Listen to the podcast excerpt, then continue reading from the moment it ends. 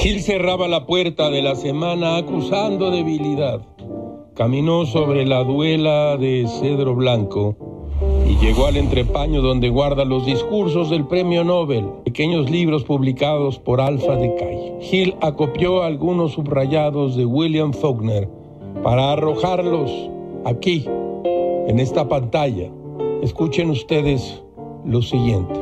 Dice Faulkner, me niego a aceptar el fin del hombre es muy fácil decir que el hombre es inmortal solo porque resistirá. Que cuando el último tañido de la muerte haya repicado y se desvanezca desde la última roca alzada inútilmente ante la ausencia de marea en el último atardecer rojizo y moribundo.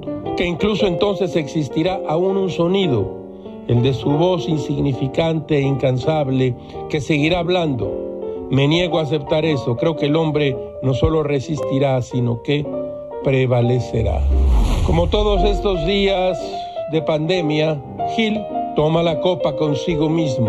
Mientras deja caer un chorro de Glenfiddich, 15, repite en voz alta la frase de Faulkner. Siempre sueña y apunta más alto de lo que sabes que puedes lograr.